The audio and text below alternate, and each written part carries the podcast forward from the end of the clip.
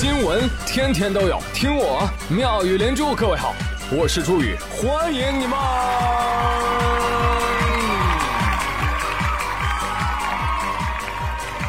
谢谢谢谢谢谢各位的收听啦！哎，不开心的时候啊，你就去逛超市啊，因为每一个喇叭都在对你说好消息，好消息，小儿也看一下，好消息，好消息，好消息，好消息。哎，真的，今天给大家带来一则好消息。六月十七号，神舟十二号载人飞船发射任务取得圆满成功。哎，这个出征仪式上啊，很多人关注到航天员手里都拎着个小箱子，大家就纷纷猜测：哎呦，这是个什么宝贝啊？有人说：嗨，这不就是包吗？啊，上班带包很正常。你要不说，我还以为是航天员带的早饭呢。都不是啊。专家介绍说，航天员穿着航天服准备进入船舱之前，航天服是需要通风的，哎，所以他们手提那个小箱子其实是通风装置，手持的小型便携，带电源和风扇，用来保证人体的热舒适性。你看一听就很好是吧？不知道什么时候能出周边啊？怕热的我也想拥有啊！您配吗？然后这个出征仪式完毕。哎，他们就进入到神舟十二号了。飞行活动系统 OK，紧急救援系统运转良好，宇航员状态确认。I'm ready。呼 叫嘿发射中心，收到。Touchdown system 开始启动。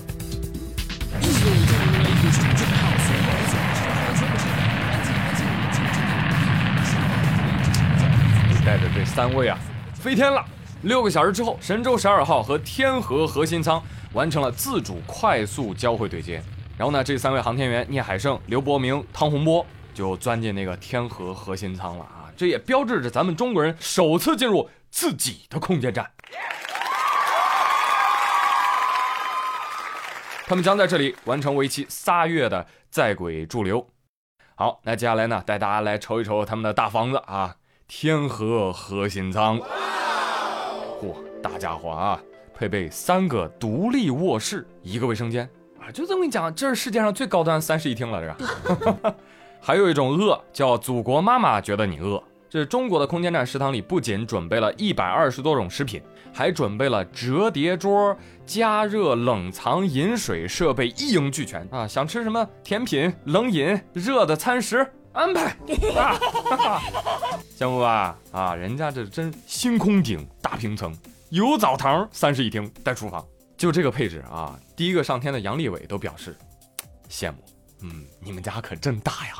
对呀，你要说房价还是他们这儿高，你知道吧？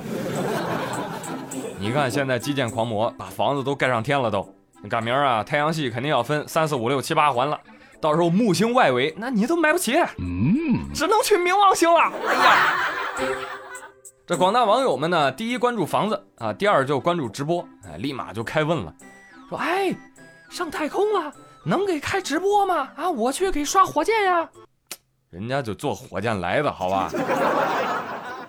关键你不想想，那太空咋开直播呀？对呀，有了。神舟十二号航天员十八号上午就在空间站安装了无线 WiFi 设备。嗯，跟我一样啊，到新家第一件事干啥？装宽带呀！实验不实验的，哎，先不管，网不能断，不设密码，欢迎外星人来蹭网。哦，不行啊，不行不行不行，最好还是设置一个复杂一点的密码啊，防止隔壁国际空间站有人来蹭网。这装完宽带啊，三位抓紧时间，六幺八还能买点啊，或者卖点什么东西，对不对？我建议可以先卖点支持咱们航天事业，对不对？这直播也能开了，老铁们，老业务了啊！我给老铁在太空舱窗户上写名字，一个六百六十六喜钻就行了啊！赶紧的，想写名字的朋友，赶紧手里小礼物走一走啊！开玩笑，开玩笑啊！人家是有正经工作要做的，你就比如第一周。三位航天员的正经任务就是搞装修。嗯，他们要组建通信啊、餐饮啊、卫生啊等等设施，这就相当于你六幺八在天上拆快递。你看之前货运飞船送上天的设备，他们现在都得开箱组装。哦，哎，高情商就是哇，全能型航天员哎。低情商，嗨，上天干苦力的。那行，现在 WiFi 装好了，我提个要求，我十分想看开箱视频。要啥自行车？另外啊，建议组织全国中小学生大课间了，那得固定收看空间站直播，是不是？等问天实验舱和梦天实验舱对接之后，太空网课搞起来啊啊！啊！好，挺好，嗯，估摸着到了现在了，应该没多少人在问发射火箭、卫星、空间站有啥用啊？浪费钱啊！这种傻叉问题没人问了吧？我们现在逐渐明白了。航天科技其实是人类集中所有尖端科技力量共同促成的一个系统工程，它几乎会用到机械、电子、材料、化工、通信等各个学科。那同理，当航天技术发展到一定程度的时候呢，它也会反馈到所有的学科，促进相关的民用产业的发展。你大的，比如说导航、测绘、防灾预报、海洋监测，是吧？你往小了说。科学家当年为了制造均匀耐压的航天服内胆，于是发明了什么中空吹塑成型技术。哎，就是你现在穿的那个气垫鞋的气垫。哦。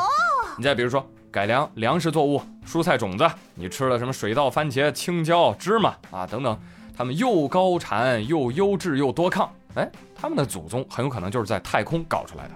你再比如说方便食品，爱吃方便面吧？里面的蔬菜包。它就源于阿波罗计划当中为航天食品研发的冷冻脱水蔬菜技术。还有呢，家里用的微波炉也是因为在太空当中需要加热食物，但是呢又不能有明火。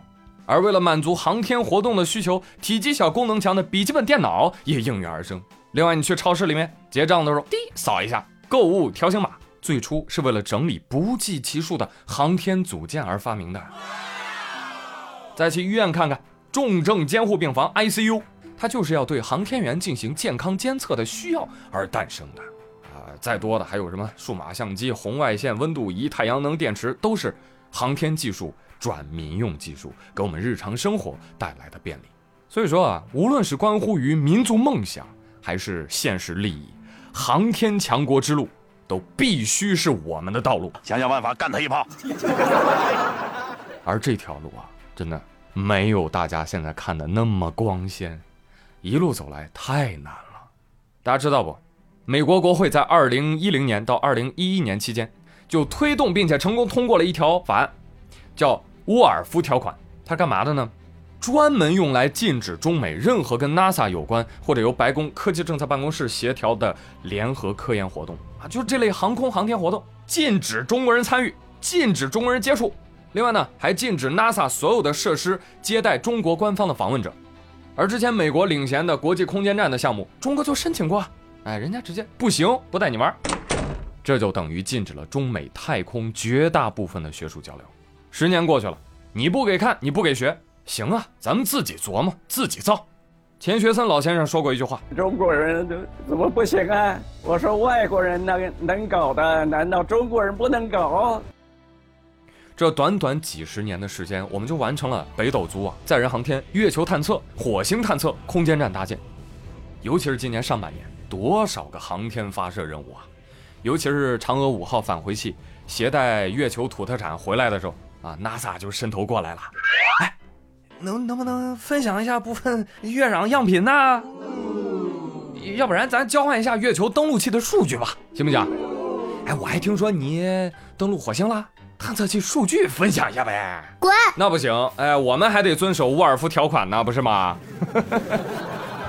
你方说的不准交流，那咱也别交换了，对不对？您这不等于拿 iPhone 十二换 iPhone 四吗？我们是最新款呀，不换不换不换。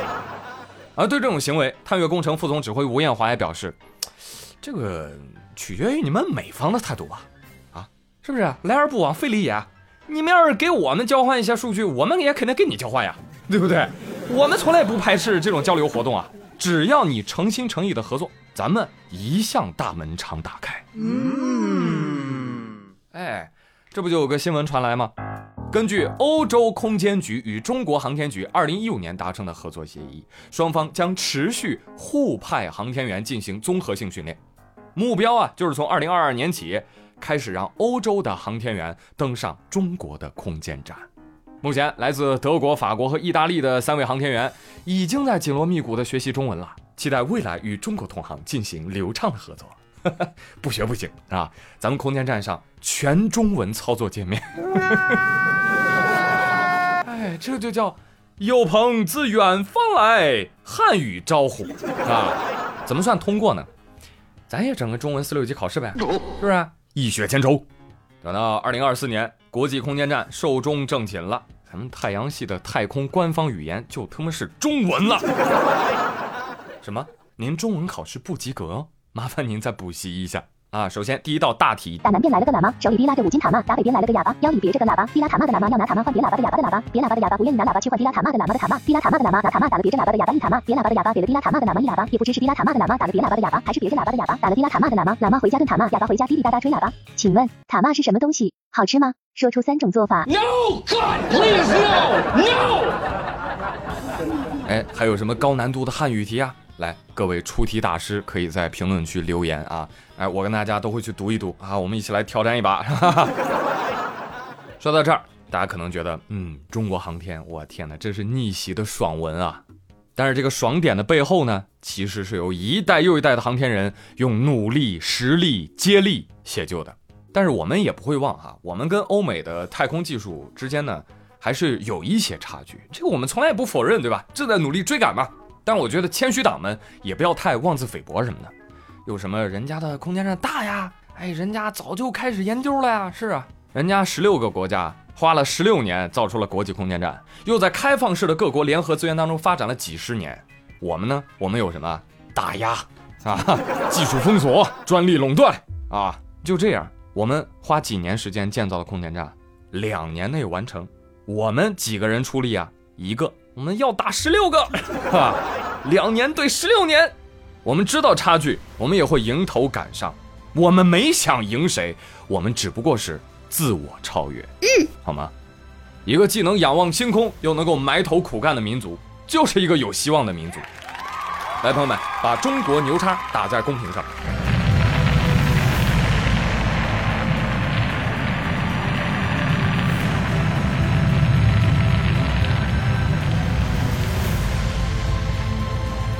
哎，同时本期互动话题啊，高难度的汉语题，大家放开出啊，欢迎打在评论区。我们稍事休息一下，下集回来更精彩。